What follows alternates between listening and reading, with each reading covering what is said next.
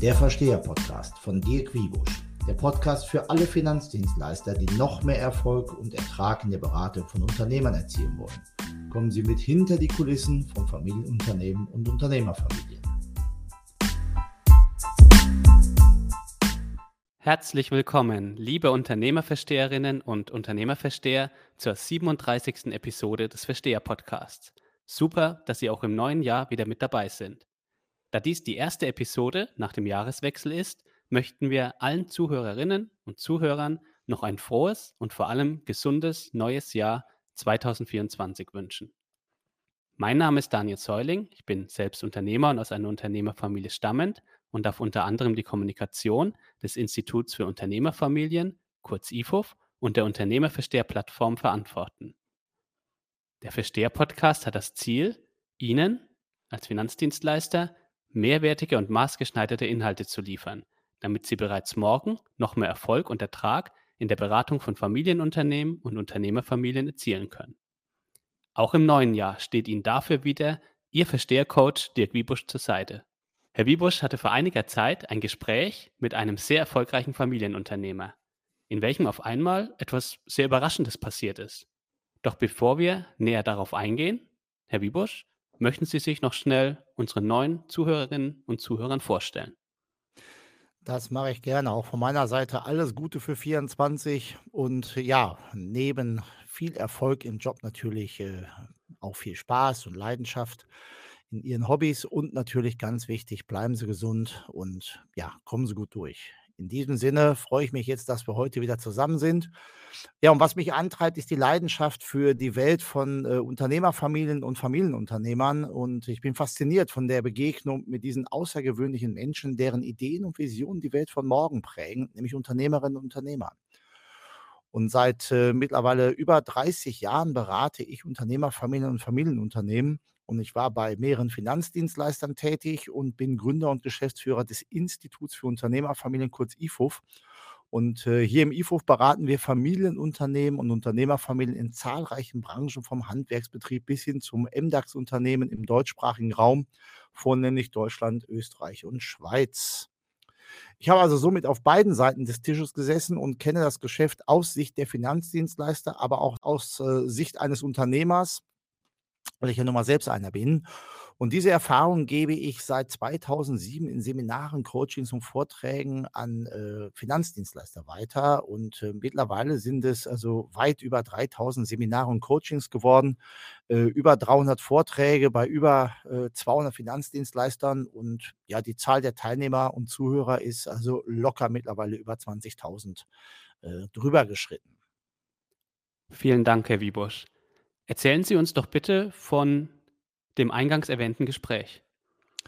Ja, also vor einiger Zeit hatte ich in meiner Funktion als Gründer und Geschäftsführer des IFOF äh, ein Gespräch mit einem Unternehmer, also mit einem unserer Mandanten und äh, also ein sehr erfolgreicher Unternehmer. Und äh, es ging also vor allen Dingen auch darum, dass das Wachstum seiner Firma und entsprechende Strategien ähm, auch nochmal besprochen werden sollten.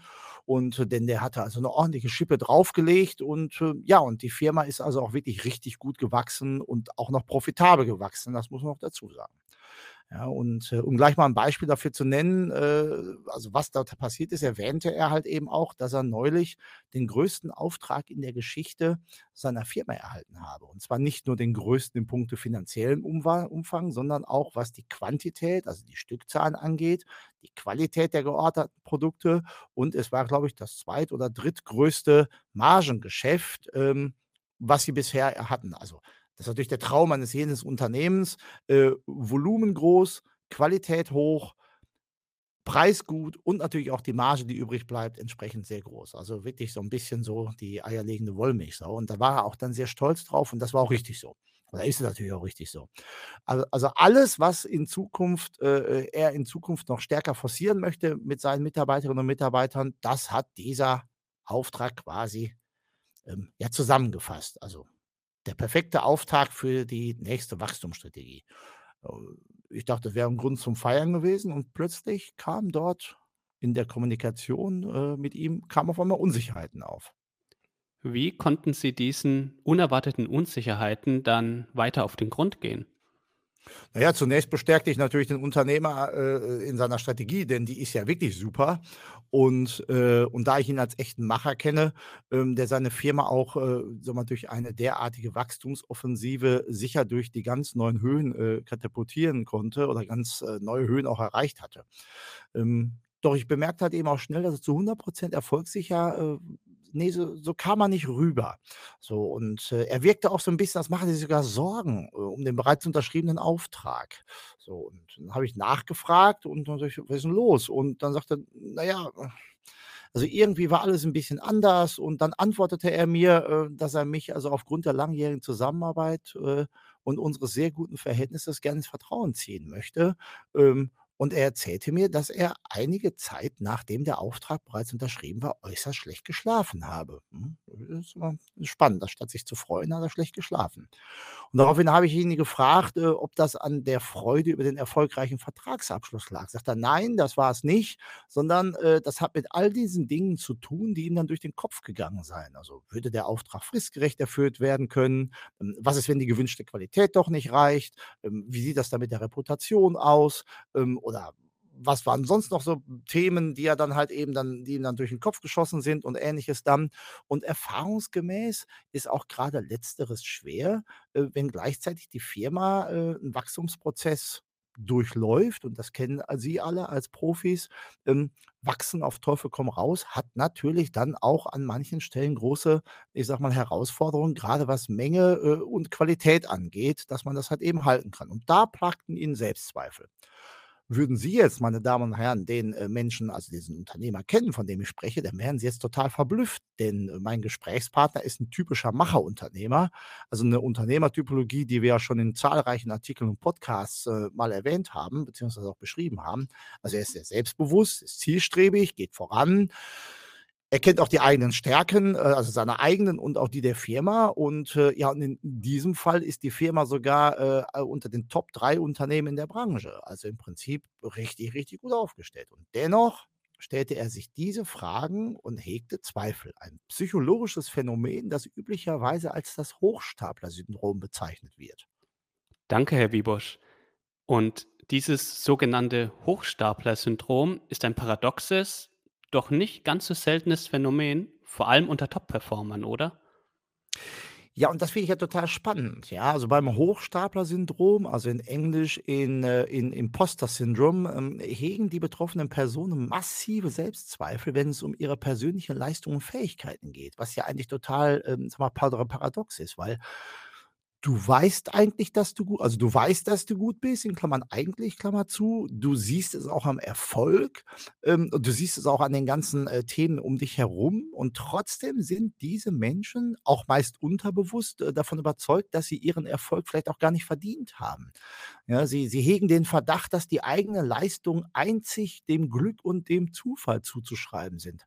Was, wenn man mal näher äh, das Ganze näher, äh, hinterleuchtet, überhaupt gar nicht der Fall ist, ja. Also, meistens sind das ja dann auch, äh, sehr starke, ähm, ich sage mal, disziplinierte Menschen, die dann auch sehr stark darauf hingearbeitet haben, meistens über Jahre. Aber die denken halt eben so in dem Augenblick. Und, äh, allein der Name des Syndroms zeigt ja diesen psychologischen Zwiespalt bereits an, denn die Betroffenen fürchten sich davor, insgeheim Hochstapler zu sein und als solche irgendwann vielleicht auch entlarvt oder erkannt zu werden. Und obwohl ihr Erfolg objektiv betrachtet tatsächlich auch aus der eigenen Arbeit und den eigenen Fähigkeiten entspringt, ist das bei denen dann auch emotional und psychologisch verankert. Und das Phänomen begegnet uns allen immer wieder, äh, wenn wir grade mit Topunternehmern, Top-Performern aus Wirtschaft, Show, Sport, Kunst und Kultur sprechen. Und Sie kennen das vielleicht auch selbst von sich, ähm, liebe, äh, Zuhörerinnen und Zuhörer, wenn man halt eben auch dann sehr erfolgreich ist, dass man halt eben manchmal so diese Gedanken hat: „Ist das überhaupt alles richtig und valide?“ Und dabei kommt es dann häufig dazu, äh, dass es einen Mix aus, äh, diesem Antrieb gibt, also, ne, ich will weiter vorangehen und ich kann meinen Job und wir und und und ich habe Erfolg. Und genau entgegengesetzt kommen dann zum selben Zeitpunkt auch Selbstzweifel auf. Also, sprich, Ehrgeiz und der Wunsch voranzukommen trifft auf eine Skepsis, ob das Vorangekommene und auch das Vorgekommene und auch Vorgenommene wirklich realisierbar ist, ähm, und auch dann richtig, ähm, zustande gekommen ist. Es kommt also zu einem regelmäßigen Hin und Her zwischen Motivation und Angst. Und warum ist es vor allem für Finanzberater für Unternehmer so wichtig, sich dieses Syndroms bewusst zu sein? Na ja, dieser Umstand hat ja nichts mit der herkömmlichen Verunsicherung zu tun oder dass man mal Selbstzweifel hat oder vielleicht auch nicht sicher ist, o ob Dinge funktionieren oder nicht. Denn, ähm, ich sage mal, das das Hochstapler-Syndrom ist eben ein typisches Merkmal von Erfolgsmenschen. Und das bitte jetzt nicht zu verwechseln mit den echten Blendern. Denn diese Blender, die haben ja nie wi wirklich tatsächlich nichts auf dem Kasten. Ja, und im Gegensatz zu diesen Menschen, über die wir hier sprechen, die also quasi mit diesem Hochstapler-Syndrom behaftet sind, ähm, das sind ja absolute Meister ihres Fachs und das haben sie ja auch bewiesen, sonst wären sie ja nicht so erfolgreich. Und aus diesem Grund ist es eben auch entscheidend, dass Sie als Finanzberaterinnen und Berater auch einfach mal schauen, ähm, dass Sie sich mal mit diesem Syndrom beschäftigen, denn Sie werden feststellen, dass eine ganze Reihe Ihrer Top-Top-Unternehmerkunden auch dann immer wieder derartige Zweifel haben und, äh, sich dann auch fragen: „Ist das denn alles so weit, äh, umsetzbar?“ Trotz aller selbstbewussten Aussagen, die sonst noch kommen. Denn, äh, grade Top-Unternehmer nutzen diese Gedankengänge, also praktisch: „Kann ich es schaffen? Kann ich es überhaupt schaffen? Was habe ich denn da nur angenommen als Auftrag? Um Gottes Willen, ja viel zu groß“ und Ähnliches dann. Wobei man aber noch 'n Tag vorher total beseelt von diesem tollen Auftrag ist oder von dieser Sache, ne? Und grade diese Gedankengänge, ähm, das ist halt eben wichtig, um sich, ähm, sage mal, auch da reinzudenken, dass dass diese Unternehmer sich ihrer Leistungsfähigkeit, äh, bewusst sind und sich auch dessen bewusst werden und auch anspornen, aber gleichzeitig natürlich auch diese Zweifel haben. Und damit in Verbindung steht jedoch auch immer das Risiko eines Burnouts, denn wer sich ständig selbst infrage stellt, läuft natürlich auch Gefahr, sich zu übernehmen und selbst auszubrennen. Und für alle Kreditentscheider unter Ihnen, diese Zweifel sind richtig erkannt, eben kein Problem in der Kreditvergabe, sondern ein unfassbarer Anschub. Daher bitte ich Sie, diese vertrauensvolle Offenheit, die der Unternehmer dann also Ihnen als Haus oder den Beratern zur Verfügung stellt und das auch mit denen bespricht, bitte nicht falsch einzuschätzen und unter Umständen sogar, äh, deshalb die Finanzierung abzulehnen. Denn, äh, übrigens, äh, ironischerweise gibt es ja exakt zu diesem Hochstapler-Syndrom den sogenannten Dunning-Kruger-Effekt. Das ist ja auch wieder spannend, ne? Hochstapler links und Dunning-Kruger-Effekt rechts auf der auf der Skala. Und und, äh, dieser Effekt, der tritt bei weniger kompetenten Menschen auf, die häufig dazu tendieren, ihre eigenen Fähigkeiten zu überschätzen. Äh, und zudem tun die Betroffenen sich auch schwer damit, überlegene Fähigkeiten bei anderen zu erkennen und wertzuschätzen. Also der Dunning-Kruger-Effekt tritt also bei Personen auf, die sich selbst nie in Frage stellen und nicht an sich zweifeln, da sie ja der festen Überzeugung sind, die absoluten Experten unfehlbar zu sein und Sonstiges, weil sie ja von allem anscheinend Ahnung haben. Oder anders gesagt, viele Top-Unternehmer mit Hochstapler-Syndrom machen sich Sorgen darum, genau das zu sein, was Menschen sind, bei denen der Dunning-Kruger-Effekt greift, nämlich Hochstapler die ihren Erfolg eigentlich nur Glück, Zufall oder sogar Betrug Schrägstrich Blenden zu verdanken haben. Danke, Herr Wiebusch. Was können sich unsere Zuhörerinnen und Zuhörer sonst noch aus diesen Erkenntnissen mitnehmen? Das Hochstapler-Syndrom ist nur schwer zu erkennen, da gerade ambitionsgetriebene Top-Unternehmer diese vermeintliche Schwäche in der Regel nicht zeigen möchten. Also wie gesagt, vermeintliche Schwäche. Denn sie haben Angst, als Hochstapler bloßgestellt zu werden. Und äh, vertrauensvolles und also ein vertrauensvolles Verhältnis zwischen dem Berater und dem Unternehmer ist natürlich hier enorm wichtig. Also, ist jetzt nichts fürs Erstgespräch. So, und habe aber dieses Vertrauensverhältnis erstmal aufgebaut, beispielsweise zum Beispiel durch empathische Fragen, äh, zu den ersten 10 Jahren in der Kindheit oder die ersten 5 Jahre in der Firma. Da haben wir auch mal, äh, äh, Artikel zugeschrieben und diese Fragen auch mal veröffentlicht. Fragt man den Unternehmer natürlich auch ehrlich interessiert, um welche Dinge lassen sie nachts nicht schlafen? Also, eine ganz wichtige und spannende Frage. Und die Antwort ist natürlich umso, äh, relevanter. Und dann kann man seine Psychologie, also die Psychologie des Unternehmers, äh, sowie sein Unternehmen viel tiefer durchdringen und sich auf einzige Art und Weise positionieren. Wichtig hierbei, hier geht es nicht um, Psycho um, um Küchenpsychologie oder psychologische Tricks, sondern einfach ein echtes Interesse daran zu sehen, was denn dann den Gegenüber wirklich gerade bewegt. Und ich kann Ihnen versichern, Unternehmer haben im Laufe eines Jahres nicht nur eins, nicht nur eine einzige schlaflose Nacht. Es gibt also ausreichend Gelegenheiten, um ihn mal danach zu fragen. Allerdings sind Unternehmer durch ihr besonderes Mindset natürlich auch stets bereit, den Kampf anzunehmen und sich anzupassen, ohne sich dabei übermäßig zu beschweren und zu jammern. Also seien Sie hier bitte feinfühlig und signalisieren Sie dem Unternehmer, ähm, dass Sie ihn auch wirklich verstehen. Und hier können Sie sich auch wunderbar positionieren als einzigartiger Partner und zwar unabhängig davon, wie groß das jeweilige Unternehmen bzw. das Firmenvermögen ist. Also 300.000 Euro Investitionen sind zum Beispiel für einen Handwerksbetrieb genauso groß und schwerwiegend wie drei Millionen für ein größeres Unternehmen.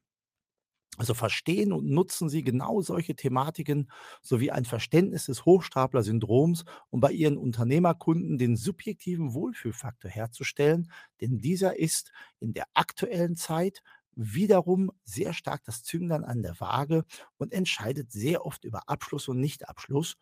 Und für alle, die sich nochmal mit dem Thema Generationenmanagement beschäftigen, fragen Sie auch dann den Unternehmer nicht nur, was lässt Sie schlafen, sondern haben Sie auch vertrauensvoll mal mit Ihren Familiennachfolgern darüber gesprochen, was das denn dann auch für, für Dinge sind? Also nicht unter dem Aspekt Angst machen, sondern transparent damit umgehen, dass wenn du als mein Nachfolger aus der Familie irgendwann dann auch in die Geschäftsführung eintrittst, dann sind die psychologischen Belastungen umso größer und ich kann dir halt eben als Übergeber sagen, das gehört dazu, so gehe ich damit um. Und so sind sie natürlich auch dort nicht nur auf der Zahlen, Daten, Faktenbasis unterwegs, sondern auch sehr gut im Bereich der Emotionen. Vielen Dank, Herr Wiebusch. Und damit sind wir am Ende der heutigen Episode angekommen.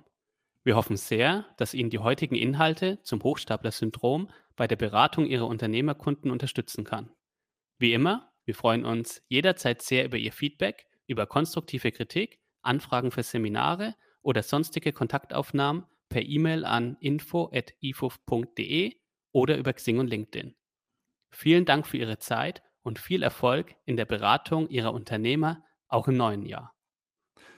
Auch von meiner Seite vielen lieben Dank fürs Einschalten, Zuhören und Dranbleiben und zögern Sie nicht, Ihre Erkenntnisse über das heute besprochene Hochstapler-Syndrom mal im Alltag anzuwenden, um sich halt eben noch besser von Mensch zu Mensch zu positionieren.